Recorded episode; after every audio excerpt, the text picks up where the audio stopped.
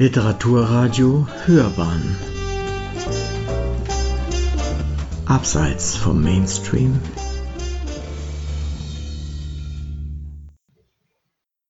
Wie Frauen sich eine bessere Welt vorstellen. Christiane Wirrwarr stellt literarische Utopien von Frauen vom 15. bis 20. Jahrhundert vor. Eine Rezension von Rolf Löchel.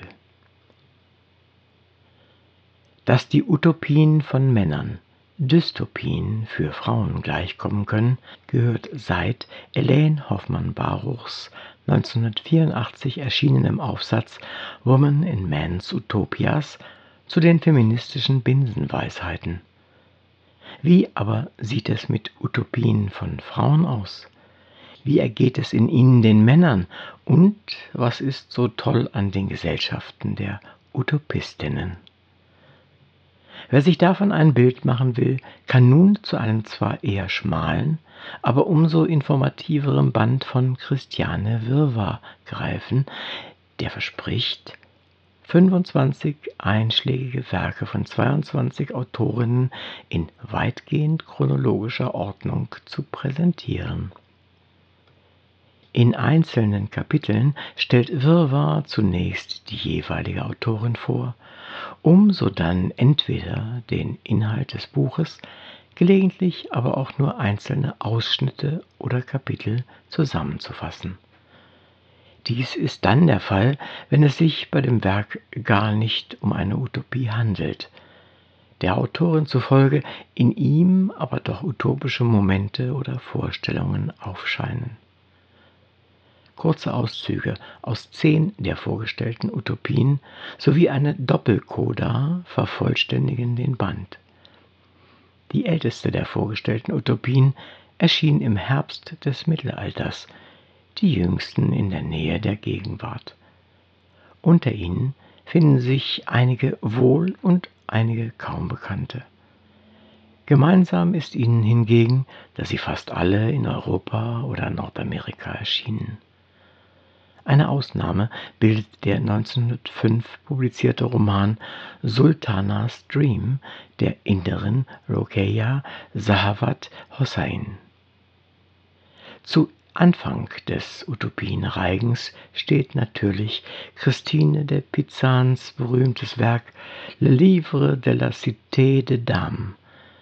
Es erschien bereits 1405. Ebenso wenig überraschend folgt Margaret Cavendish mit ihrer 1666 erschienenen Description of a New World called the Blazing World in der Wirrwarr eine literarische Verbindung von Utopie und Voyage imaginaire ausmacht. Nicht ganz so bekannt wie die beiden Klassiker weiblicher Utopien ist das dritte vorgestellte Werk. Die Französin Françoise de Graffigny hat es verfasst und 1747 unter dem Titel Lettre d'une Péruvienne publiziert.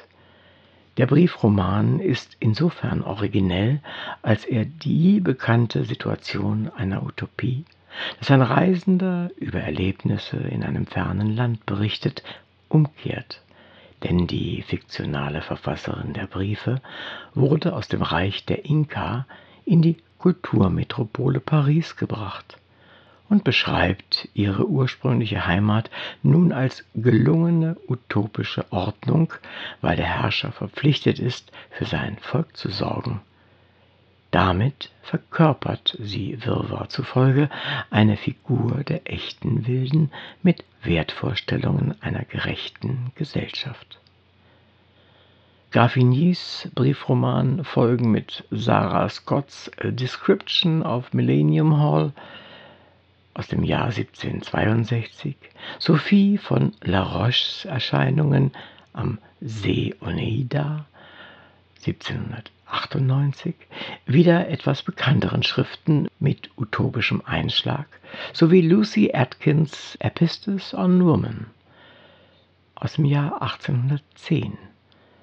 Auch Henriette Fröhlichs Virginia oder die Kolonie von Kentucky 1820 ist zumindest in interessierten Kreisen keine ganz unbekannte.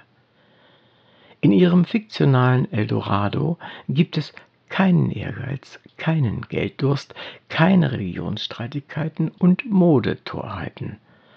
Auch sind alle Unterschiede der Farbe, der Heimat, der Bildung vernichtet. Die BewohnerInnen gelten als Brüder mit gleichen Rechten und gleichen Pflichten, wie Wirrwarr aus dem Buch zitiert. Auch ist das Privateigentum abgeschafft und alle Angelegenheiten werden durch Stimmenmehrheit entschieden. Zudem ist eine für alle geltende Landestracht der Männer und Frauen vorgeschrieben. Diese Formulierung Wirrwarrs lässt die interessante Frage offen, ob die Geschlechter dieselben Trachten tragen oder jeweils unterschiedliche. Fröhlichs unter dem Pseudonym Gerta veröffentlichte Utopie folgen zwei Werke, deren Aufnahme in den vorliegenden Band denn doch sehr überrascht. Beide wurden sie von der gleichen Autorin verfasst, und eines von ihnen dürfte zumindest dem Namen nach zu den bekanntesten Werken der Weltliteratur zählen. Die Rede ist von Mary Shelley und ihrem sowohl als Gothic Novel wie auch als Science Fiction bekannten Roman Frankenstein or The Modern Prometheus aus dem Jahr 1818. Wirrwarr stellt ihn vor, weil das Monster eigentlich eine utopische Anlage habe und erst böse geworden sei, nachdem ihm sein Schöpfer die vermisste Gegenwart einer liebenden Frau verwehrte. Bei Shelleys zweitem Zukunftsroman handelt es sich ebenfalls keineswegs um eine Utopie in dem Sinne, dass er Vorstellungen einer nicht verwirklichten, aber denkmöglichen guten Gesellschaft der Menschen schildern würde, wie Wirrwarr den Begriff Utopie zu Beginn seines Buches definiert. Das Gegenteil ist der Fall. Shelley hat mit The Last Man 1862 eine ausgemachte Dystopie erdacht, in deren achtem Kapitel Wirrwarr allerdings eine utopische Zukunftsvision ausmacht. Auf Shelley folgt eine ebenso bekannte deutsche, denn Bettina von Arnim ist mit Dies Buch gehört dem König 1843 vertreten, dessen Titel das ins Jahr 1807 versetzte fiktionale Gespräch mit Goethes Mutter vor der Zensur bewahren sollte, übt es doch einige Kritik am preußischen Staatswesen und seiner Rechtsprechung.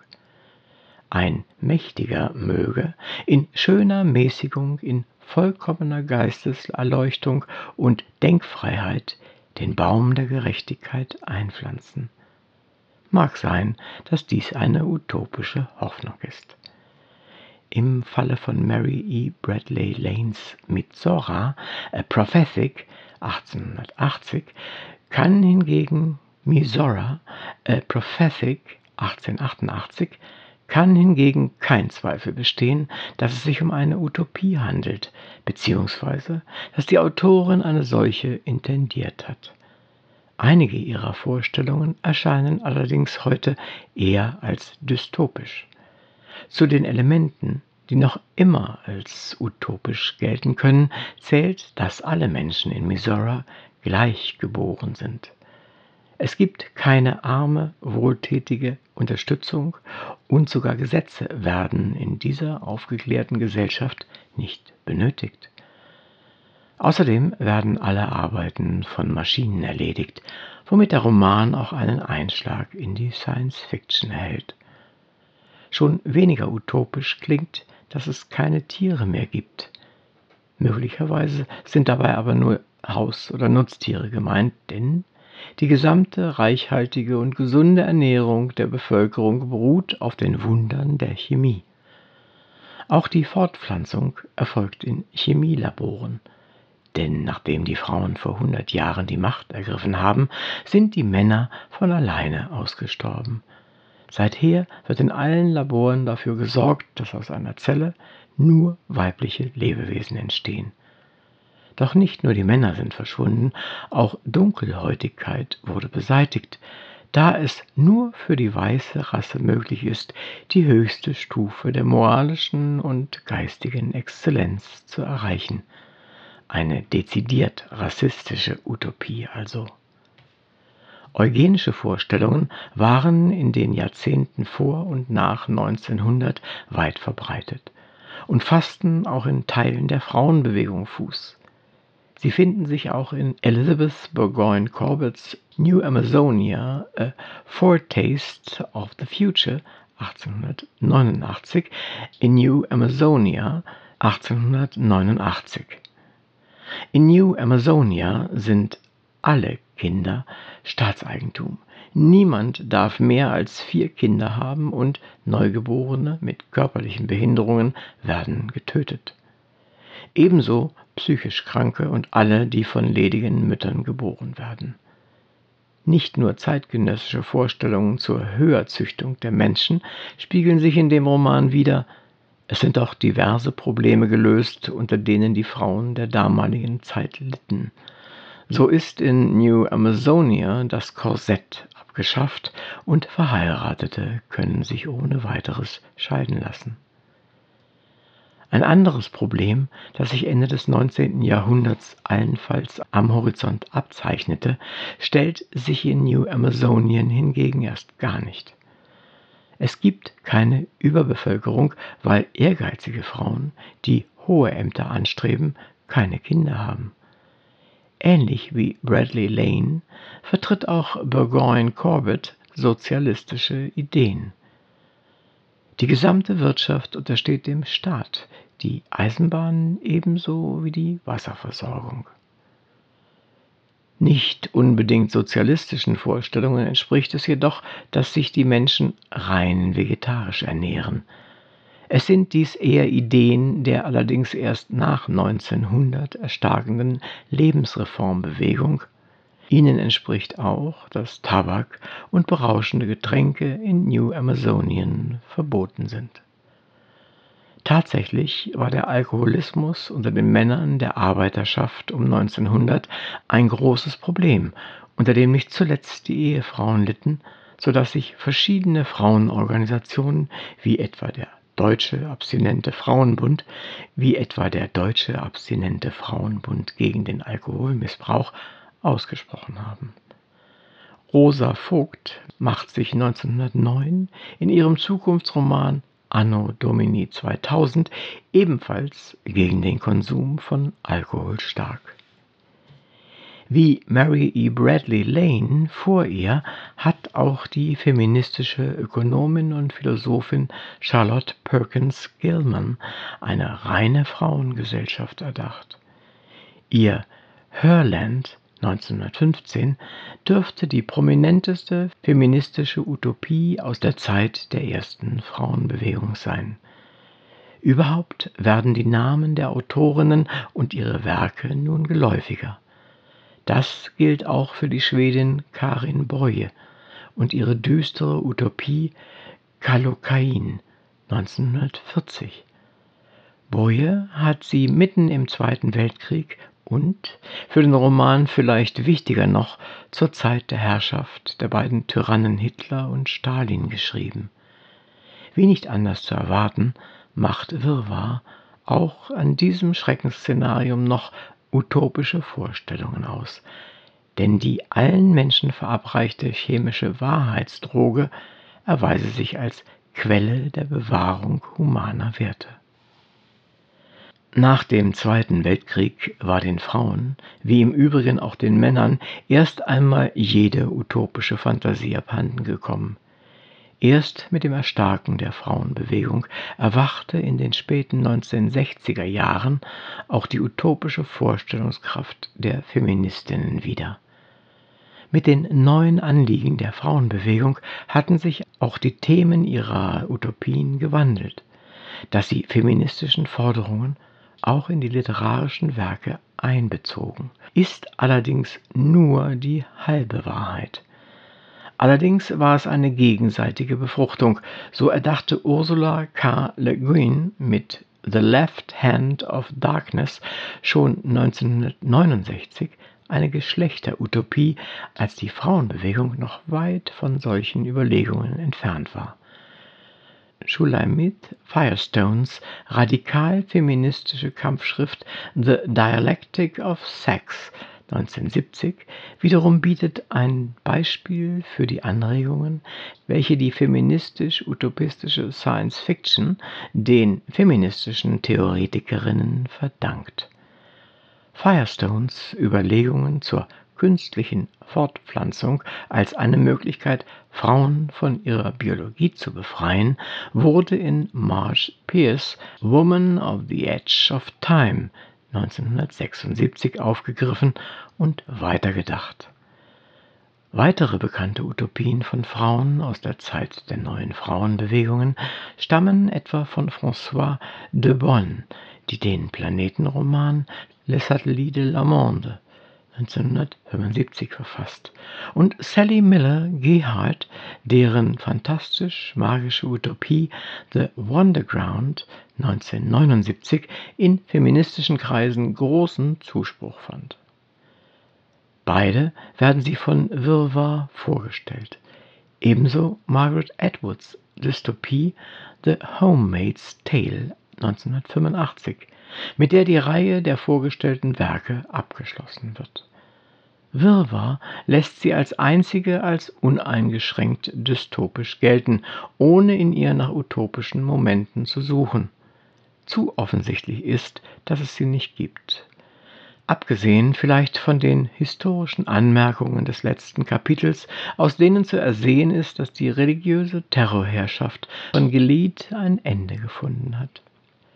Nun gibt es in dem vorliegenden Band zwar manches zu entdecken, die größte Überraschung aber ist, dass sich mit Esther Villar eine Autorin in ihm wiederfindet, die vor allem durch ihren antifeministischen Bestseller Der dressierte Mann 1971 und das anschließende Streitgespräch mit Alice Schwarzer bekannt wurde. Dass sie in dem vorliegenden Band vertreten ist, hat Villar ihrem 1981 erschienenen Roman Bitte keinen Mozart ein Märchen für Kinder und Erwachsene, zu verdanken, der auf sechs fiktionalen Glasplaneten zwischen Erde und Mars handelt. Auf einem dieser Planeten macht Wirrwarr utopische Zustände aus. Mehr noch, Villars Roman ist derjenige, dessen Utopie sie am stärksten beeindruckt hat. Mit seinem utopischen Gesellschaftsmodell einer erhofften menschenwürdigen Zukunft als Utopie sei er nicht nur eine literarische Seltenheit, sondern ebenso wie Edwards Dystopie aktuell und lebendig geblieben. Mag die Aufnahme des einen oder anderen Werkes fragwürdig sein, weil zweifelhaft ist, ob es sich tatsächlich um eine Utopie handelt, so sind die Bedenken im Falle von E. Tannes feministischer Utopie Die Frauenwelt auf dem Mars 1910 andere denn es ist keineswegs ausgemacht, dass die Kurzgeschichte tatsächlich von einer Frau geschrieben wurde. So räumt auch Wirrwarr ein, dass es überhaupt keine Informationen darüber gibt, wer sich hinter E. Tanne verbirgt. Als Indiz dafür, dass es eine Frau ist, führt Wirrwarr an, dass dem Text ein Appell vorangestellt ist, der mit die Verfasserin unterzeichnet wurde. Das mag tatsächlich immerhin als Indiz gelten. Ein anderes, das gegen die Annahme, der Text sei von einer Frau geschrieben, spricht, bietet hingegen der unterzeichnete Text selbst. Zitat Frauen, wenn ihr wüsstet, welch heilige Kraft in euch wohnt, ihr alle, reich und arm, jung und alt, würdet zusammentreten in Reih und Glied und euch scharen um das Banner, das euch erhebt und schützt und zum Engel der Menschheit macht. Zitat Ende. Wenn die Verfasserin die Frauen mit ihr und euch anredet, statt von wir und uns zu sprechen, exkludiert sie sich damit indirekt aus dem weiblichen Geschlecht. Nun könnte es zwar für unwahrscheinlich gehalten werden, dass ein Mann sich als Autorin einer feministischen Utopie ausgibt, warum sollte er das tun? Darüber soll ja nicht spekuliert werden. Jedenfalls wäre Etanne nicht der bzw. die einzige. Denn 1983 erschien die von Feministinnen damals hochgelobte Utopie Sweet America auf Einband und Titel firmiert als Autorin Marok Lautenschlag. Wie sich herausstellte, handelt es sich um ein Pseudonym, hinter dem sich ein Mann verbarg, der nach seiner Enttarnung laut dem Lexikon der Science Fiction von 1988 angab, als Frau habe er sich ausgegeben, um leichter seine ersten Werke veröffentlichen zu können. Da sie in feministischen Verlagen erschienen, scheint die Begründung so abwegig nicht. Wer sich darüber informieren möchte, welche utopischen Gedanken Frauen in den letzten 600 Jahren hegten und wie sie sie zu Literatur formten, sollte zu Wirrwarrs Buch greifen und dann am besten zu den Werken selbst. Sie hörten literaturkritik.de Wie Frauen sich eine bessere Welt vorstellen Christiane Wirrwarr stellt literarische Utopien von Frauen im 15. bis 20. Jahrhundert vor. Eine Rezension von Rolf Löchel. Es sprach Uwe Kulnig.